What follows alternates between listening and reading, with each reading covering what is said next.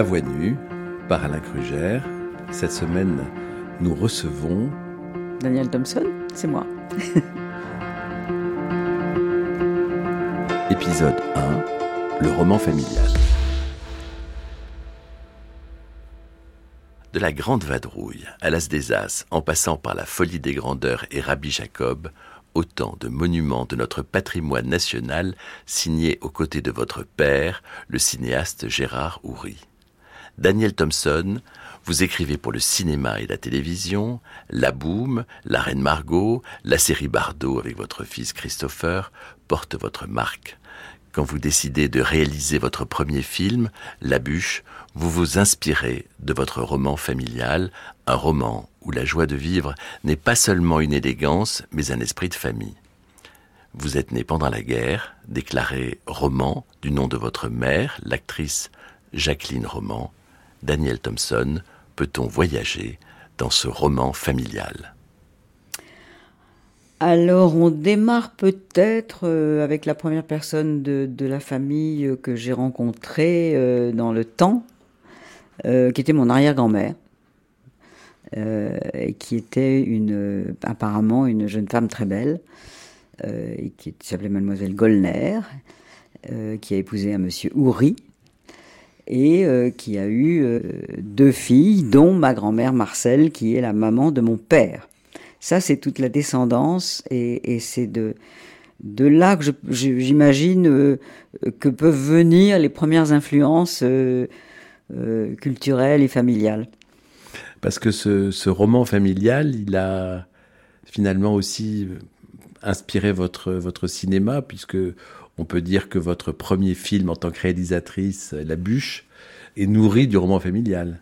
Absolument, il est nourri de plein de, bien sûr de souvenirs, notamment alors de mon grand-père du côté de ma mère, ça c'est encore une autre histoire, qui, était euh, un violoniste euh, russe euh, qui avait fui les, pogroms et qui était arrivé aux alentours de 1910 en, en, en France et qui avait créé un grand orchestre Zigan.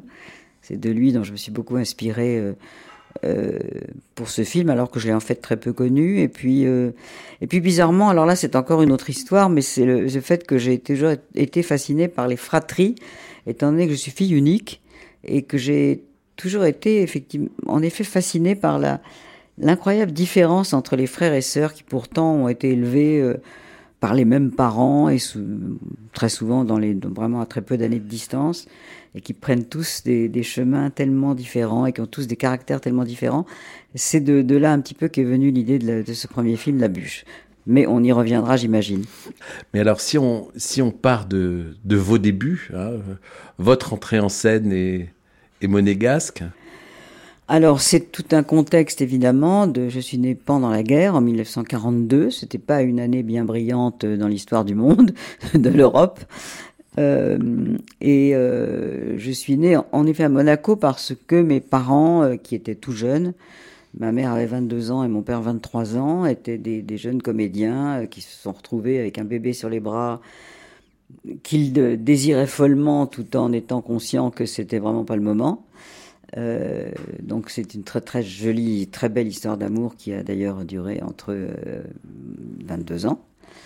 Mais euh, cette naissance euh, en route, comme disait euh, un de mes amis qui avait subi aussi cette, cette période jeune homme où le cataclysme qui, de l'Europe, notamment pour, pour les familles juives, a été celui qu'on connaît. Donc, ils avaient fui le nord de la France pour être en zone libre. Et c'est en zone libre donc que je suis né. Et, j'aime bien l'idée d'être né dans un pays qui s'appelait la zone libre. et non pas la France occupée. Et puis très vite, ils sont partis, euh, ils ont trouvé du travail dans un théâtre à Genève, et ils sont partis avec leur bébé, donc moi, sur les bras. Et j'ai passé les deux, trois premières années de ma vie à Genève. Alors, Daniel Thompson, euh, vos, deux parents sont, comédiens, ils se, ils, se sont connus très très jeunes. Euh, votre père a donc a quitté la comédie française euh, à cause des lois en, bah, Il a été viré, disons-le. Hein il a été renvoyé de la comédie française. Il était donc un, tout jeune comédien. Il sortait du conservatoire. L'avenir était, était souriant, magnifique. Il avait toute sa bande de copains, Bernard Blier, François Perrier. Et il est embauché, comme souvent, euh, en effet, les, gens qui ont eu des premiers prix euh, au conservatoire, il est embauché à la Comédie Française où il débute dans Britannicus, donc le rôle de Britannicus.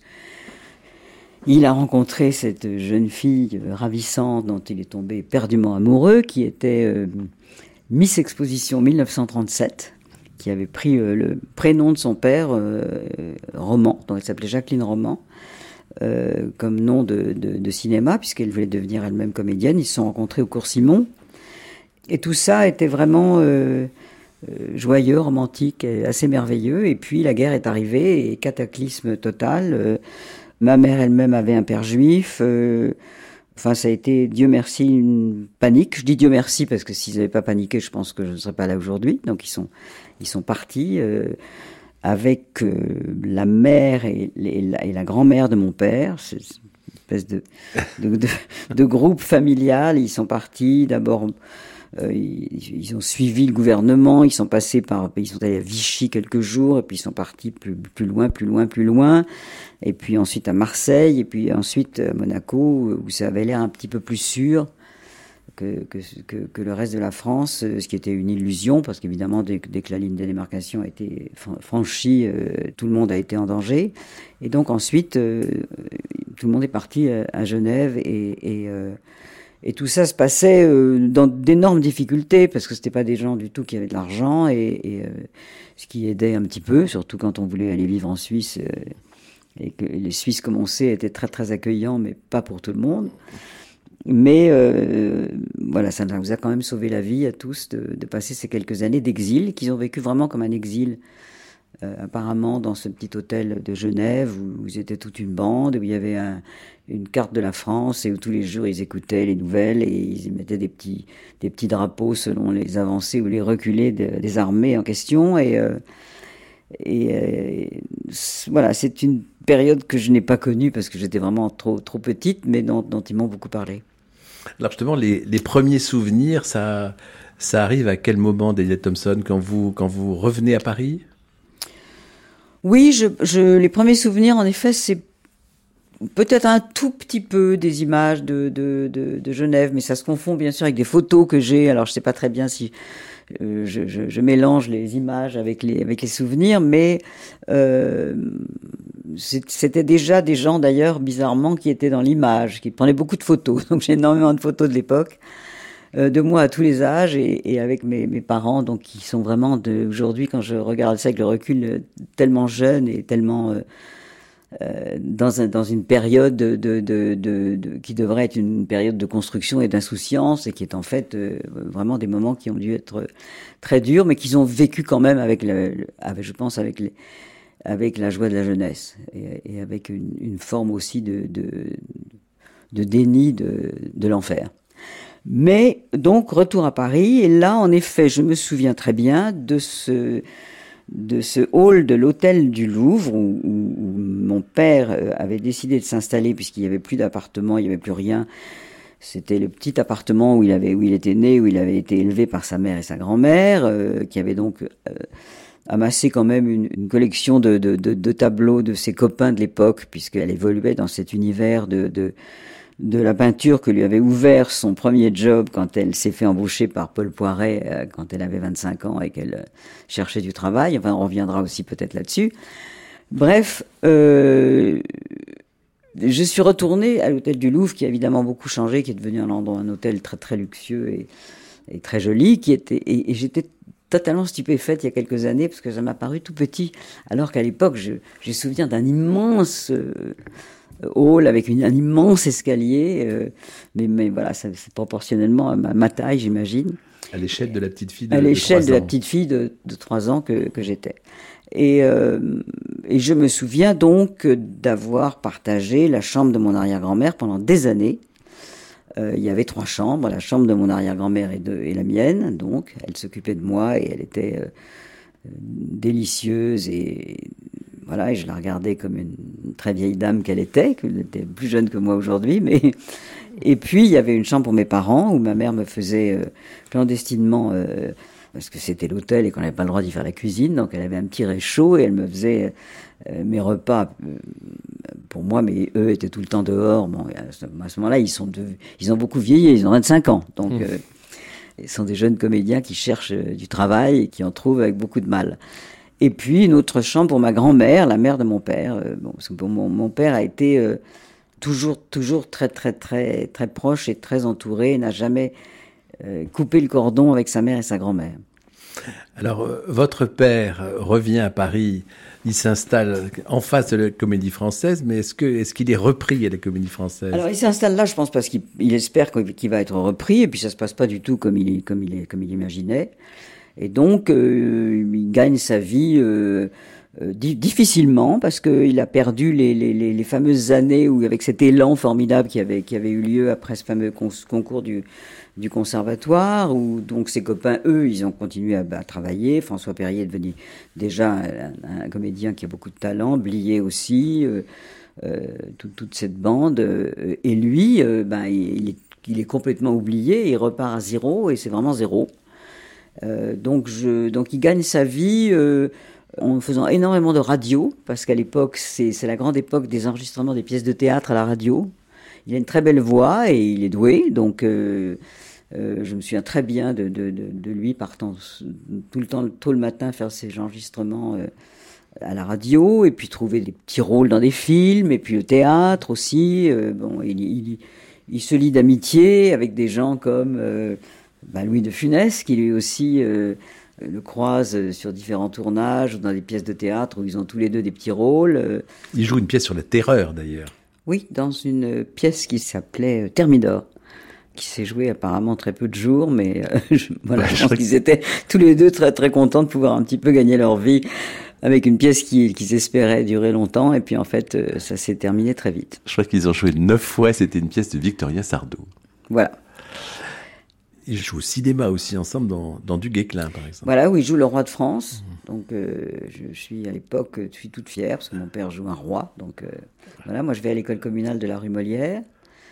Et puis, je me souviens d'une frustration étrange de, de, langage parce que toutes mes copines disaient, je dis copines parce qu'à l'époque, on est, on est, il n'y a que des filles, dans les, on est divisé en, on n'est pas les garçons.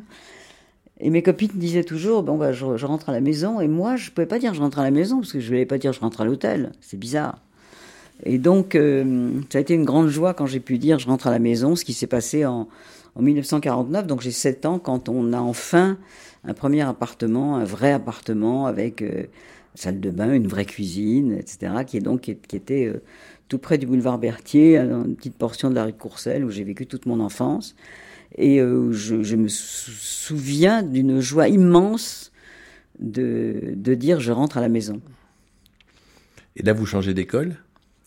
Alors là, je change d'école. Je vais dans, un, dans une école qui s'appelait à l'époque le Cours d'Éterlin, qui est une petite école privée, donc c'était avant évidemment la sixième où je suis rentré au lycée, qui, était, qui est devenue depuis l'école bilingue de la rue Marguerite. Euh, qui était une, une, très bonne école, euh, où j'ai donc passé, fait toutes mes études jusqu'à la sixième. Et alors comment ça se passe, les, la vie de la petite euh, Danielle, avec ses parents qui sont toujours sur les planches ou au théâtre ou alors c'est très c'est très différent de, de la vie des autres de mes copines de l'école parce que j'ai des parents d'abord très jeunes Là, du coup, ils ont entre 25 et 30 ans. Mon arrière-grand-mère, je repars sur cette, cette scène qui est assez inoubliable, donc dans cette chambre de l'hôtel du Louvre. Euh, elle a une crise cardiaque. Et elle se met à, à, crier et à surtout ne plus pouvoir respirer, à, à octer. C'est très, très, très spectaculaire. Et c'est, un, vraiment un, des premiers souvenirs. Cours dans le couloir de l'hôtel pour ameuter ma famille, mes parents. Et puis, euh, à ce moment-là, alors c'est évidemment encore très vague parce que c'est très très lointain, mais je n'ai plus revu mon, arrière-grand-mère. Peut-être une fois, on m'a conduit près d'elle. Mais cette crise cardiaque, ça m'a, ça m'a bien marqué. Voilà. Donc, donc mon, arrière-grand-mère n'est plus là. Mon, père a eu un immense chagrin de la mort de sa grand-mère. Euh, mais tout ça et la vie a continué et cet appartement a été euh, une grande joie, bien que euh, je pense que c'était vraiment un appartement assez sombre et pas, pas, pas génial, mais, mais c'était la maison. Et alors, vous passez beaucoup de temps avec votre, votre grand-mère? Alors, encore une fois, mon père, qui est très, très, très lié, très proche de sa mère, puis il a été élevé par sa mère et sa grand-mère, donc pas, pas d'homme dans la, dans, la, dans cette construction-là. Donc mon père a trouvé un appartement pour ma grand-mère au rez-de-chaussée, nous sommes au premier étage. En effet, comme j'ai des parents qui sont tout le temps par Mont et par Vaux pour des tournages, pour des évidemment le soir au théâtre et et, euh, et puis ils, ont, ils, mènent cette vie de gens très jeunes euh, dans cette mouvance où euh, tout le monde se retrouve après le théâtre, on, on se couche très tard, euh, euh, je les vois jamais le matin jamais. Donc euh, pendant un certain temps, j'ai quelqu'un qui m'emmène à l'école le matin et puis après j'y vais toute seule. Mais euh, mes parents le matin, ils n'existaient pas. Et, donc je ne suis jamais jamais allée à la cantine parce que c'était le moment euh, le déjeuner que je passais avec mes parents. Donc je rentrais toujours déjeuner, même après quand j'étais au lycée Racine à la gare Saint-Lazare, je prenais le métro je rentrais, je déjeunais avec mes parents qui étaient dans leur lit en train de prendre leur petit déjeuner. Moi, on me mettait un plateau sur une table, je déjeunais avec eux. Et quand je rentrais de l'école, la plupart du temps, euh, ils allaient très vite repartir. Donc c'était le grand moment, le moment sacré. Alors, moment sacré, euh, vous en avez eu de nombreux avec votre grand-mère. Vous l'accompagnez. Alors, elle s'invente un métier. Alors elle, là, euh, on repart en, oui. on repart en, en, en, arrière. Donc euh, ma grand-mère se retrouve euh, donc en 1919 avec un petit bébé sur les bras, mon père. Elle est divorcée d'un mari qui s'appelle Serge Tenenbaum, mais qui est officiellement le père de ce petit garçon, alors qu'il n'est pas en fait le père de ce petit garçon, mais elle euh, décide de vivre sa vie et elle euh, décide surtout de trouver du travail, ce qui pour une jeune femme de l'époque qui avait été élevée euh, dans une famille juive, un peu bourgeoise, traditionnelle, des gens aisés, qui ne, on n'envoyait pas les filles à l'école, et donc elle savait pas faire grand-chose. Et elle va au culot dans l'immense hôtel particulier d'un personnage gargantuesque de l'époque, qui était Paul Poiret, le grand couturier, qui euh, euh, régnait sur Paris, qui donnait des fêtes extraordinaires, qui euh, était, vraiment un mécène. Il est d'ailleurs mort ruiné, mais ça c'est encore une autre histoire. Et en fait, elle, elle lui propose un travail qui n'existe pas ou qui n'existait pas, qui est une forme de finalement de, de, de public relation, d'attaché de presse, où elle va s'occuper de son image, de ce, on disait probablement pas ça comme ça à l'époque, mais de, de, de, ses rapports avec la presse, de, de, des fêtes qu'il organise, des gens qu'il invite. Et grâce à ça, la voilà qui, de, jeunes filles et de, et de jeunes femmes euh, un peu rangées, elle est précipitée dans un univers qui la fascine et dont elle ne sortira plus jamais, qui est euh, celui des artistes de l'époque. Alors, euh, grâce à, ce, à, cet homme qui, côtoie tous ces gens-là, elle, euh, devient très amie avec Derain, elle tombe éperdument amoureuse de Raoul Dufy, avec lequel elle a une très très très longue histoire d'amour. Elle, côtoie aussi Fujita, le fameux peintre japonais qui est une des coqueluches de Paris on est dans les années folles, hein, et on est vraiment dans, les années folles de, ma grand-mère. Elle, euh, elle mène une vie euh, de femme quand même qui travaille beaucoup, parce que c'est elle qui fait vivre cette famille. Elle entretient sa mère et son fils. Elle a des goûts de luxe.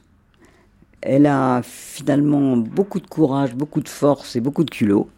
Tout ça se révèle à ce moment-là, parce que c'était assez en sourdine avant. Elle est débrouillarde, elle est drôle, elle est très séduisante. Elle n'est pas d'une beauté classique, mais elle est euh, totalement, totalement séduisante et craquante. Alors elle m'emmène, elle m'emmène beaucoup parce que d'abord elle m'adore et je, l'adore aussi, et puis elle vit à l'étage en dessous, donc je suis tout le temps fourré chez elle parce que je vais y prendre des repas quand mes, mes parents sont pas là. Mon père travaille beaucoup en Angleterre, il parle un peu l'anglais, et euh, à l'époque personne ne parle anglais, donc... Euh, Donc ils sont souvent partis et moi je, suis beaucoup avec ma grand-mère qui euh, a l'intelligence et la vision de se dire que c'est plus intéressant de me faire rater une journée d'école et de m'emmener passer l'après-midi dans l'atelier de Georges Braque, par exemple, que euh, de dire ah non, il faut qu'elle aille à l'école à deux heures. Euh, c'était pas du tout, du tout cette atmosphère-là. Donc, je, euh, suis allé voir. Euh, d'ailleurs, j'ai la photo de Colette ici. Je suis, elle m'a emmené voir Colette, qui était une de ses vieilles amies. Elle a fait faire mon portrait par Marie Laurencin. J'allais tout le temps, tout le temps, tout le temps dans l'atelier de Dufy avec lequel elle avait gardé des rapports très, très, très, très, très amicaux et très, très solides. Et comment ça se passe dans l'atelier de Dufy, par exemple? Alors dans l'atelier de Dufy, c'est très très amusant parce que Dufy, il a une femme qui est d'ailleurs devenue une copine de ma grand-mère, qui s'appelle Emilienne et qui vit un peu sa vie euh, de femme assez gâtée, parce que entre temps Dufy est devenu un peintre tout de même très reconnu. Lui, il vit dans son atelier de la passe de Galma avec euh, son, fidèle euh, André qui s'occupe des toiles, qui s'occupe de, l'intendance du peintre. Et puis il y a euh, Berthe. Alors Berthe, c'était, c'était comme on disait à l'époque, c'était la bonne que Madame Dufy avait engagée euh, à ses risques et périls, et qui euh, était une dame que je trouvais personnellement très moche parce qu'elle était en plus très antipathique et je pense qu'elle détestait ma grand-mère pour toutes les raisons qu'on peut comprendre. Et donc, euh, euh, il y avait cette atmosphère de, un peu de complot dans, cette, dans cet atelier, y compris d'ailleurs à Fort-Calquier où ma grand-mère m'a emmené passer des vacances chez Dufy quelques mois avant sa mort, euh, et où on sentait les, rivalités palpables, le, voilà, une sorte d'atmosphère de flirt entre elle et Raoul, même quand ils étaient plus âgés l'un et l'autre voilà, c'était très très très particulier et j'en étais très consciente enfant. Je me souviens très bien parce que ma grand-mère me racontait un peu les choses, sans aller dans les détails, mais euh, je savais qu'il y avait des clans, qu'il y avait des, des, intrigues, que euh, et que ça ne faisait aucun plaisir à Berthe de nous ouvrir la porte quand on arrivait. Alors il y a, vous parliez des intrigues, mais euh, dans les familles il y a, il y a des secrets et à une certaine époque, euh, euh, une jeune femme qui a, qui a un enfant euh, qui n'était pas le fils de, de son époux, ça, ça ne se fait pas, entre guillemets.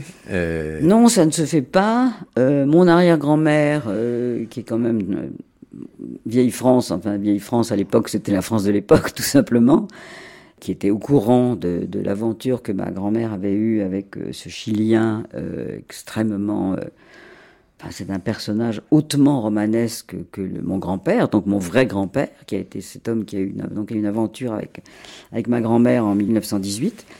Euh, donc mon arrière-grand-mère est au courant de, cette, de cet épisode de la vie de sa fille, mais euh, elle s'appelle encore Madame Tenenbaum et, euh, et, son petit garçon va s'appeler Gérard Tenenbaum et personne ne doit savoir et donc, euh, ce secret, il est gardé euh, très très très longtemps, y compris vis-à-vis de mon père d'ailleurs, qui n'a su qu'à l'âge de 10 ans que ce monsieur qui venait de temps en temps et sans, beaucoup de tendresse ni de conviction lui apportait un jouet à Noël n'était en fait pas son père et que son père s'appelait donc euh, Sanchez Bessa de Avila et que c'était un, un des, un des pionniers de, de l'aéronautique. Et un, des héros des guerres de 14. Et oui, enfin, il avait vendu sa, sa, sa, sa compagnie d'aviation à l'État français. Enfin, ça, c'est une, une immense histoire euh, que, que, qui sera peut-être à raconter un, un, jour longuement. Donc, euh, donc, ce petit garçon de 10 ans, il est assez... Euh, il, il est certainement très choqué par cette révélation, parce que finalement, son univers, c'est sa mère et sa grand-mère. Il est il est très, il est, il est, le roi de cette, de, ce trio. Il est choyé, adoré euh, par ces deux femmes. Il est très heureux et, et ça le perturbe tout ça. Donc euh, ça le perturbe à tel point que lui ne m'en parlera jamais et que et que elle en revanche, mon Dieu merci, m'a raconté beaucoup de choses. Ce qui est, ce qui est amusant, euh, Daniel Thompson, c'est que vous avez dans votre bibliothèque un livre qui vous a été apporté par euh, un petit-neveu euh, de cet aviateur. Oui, c'est-à-dire que cette, cette, famille chilienne, euh, donc, qui a évidemment, alors tout à coup, la notoriété de mon père a dû, faire exploser un tout petit peu aussi tous ces secrets qui devaient probablement de l'autre côté de, du monde, au Chili, qui devait aussi être avoir une sorte de secret, puisque Sanchez Bessa en fait s'est installé à Paris. Mon père l'a rencontré quand il était quand, quand, il a été plus âgé, quand il a eu 14-15 ans, mais l'a rencontré et puis il y a eu des échanges de lettres parce que Sanchez lui a écrit une très belle lettre que j'ai d'ailleurs gardée. Euh, où il lui propose, où il lui dit qu'il n'a, les circonstances de la vie ont fait qu'il n'a pas pu porter son nom, mais qu'il apprend que par sa mère qu'il va euh, devenir comédien et que s'il euh, il le veut, ça lui ferait plaisir qu'il prenne son nom de, de, de, Sanchez Bessa d'Avila. Enfin, il pouvait choisir dans, les, dans, dans, dans tous ces noms-là qui sont tous très beaux. Et puis en fait, mon père, au, moment justement où il est entré conservatoire, euh, a décidé de prendre le nom de jeune fille de sa mère, qui est Ouri, et, et d'abandonner Tenenbaum, qui n'est pas qui n'était donc pas, son, son, son, son, vrai géniteur, mais de ne pas non plus plonger dans l'aventure euh, Sanchez Bessa. Mais du coup, la famille chilienne m'a contacté il y a maintenant 25 ans euh, mon père n'a pas voulu les voir. J'étais, à cette occasion, une de ces rares occasions, on a réussi à en parler ensemble. Non, ça m'intéresse pas, je veux pas les voir. je dis mais moi ça me passionne. J'ai toute cette famille au Chili, je trouve ça fascinant. Euh, ce, personnage était fascinant. Et donc j'ai rencontré ce, cet homme qui est en fait le, petit-fils de Sanchez, donc on est cousin germain. Et donc c'est son neveu qui m'a apporté ce, livre qui est sorti il y a quelques mois sur la famille en question, qui est une des grandes familles du Chili. Et donc on correspond, on, s'écrit, et j'ai promis un jour d'aller au Chili les voir, je n'ai pas encore fait. Mais euh, tout ça est tellement insensé et, et, euh, et ouais, c'est désolant de ne pas pouvoir me montrer les photos à la radio, mais les, mais les, mais les photos de, de ce Sanchez sont, sur le site. sont incroyables parce qu'elles sont parce qu'il y a une ressemblance extraordinaire avec, avec, mon père.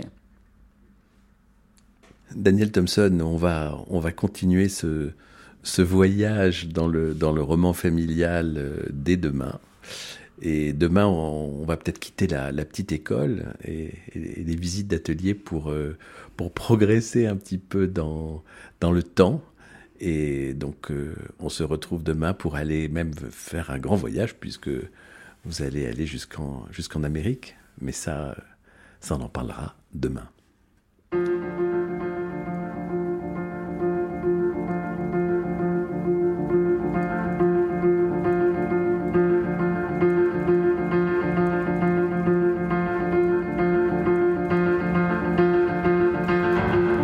À voix nue avec Daniel Thompson, réalisation Angélique Thibault, prise de son Frédéric Cairou, chargé de programme Daphné Abgral, une série d'Alain Kruger à réécouter et podcaster sur le site de France Culture et l'application Radio France.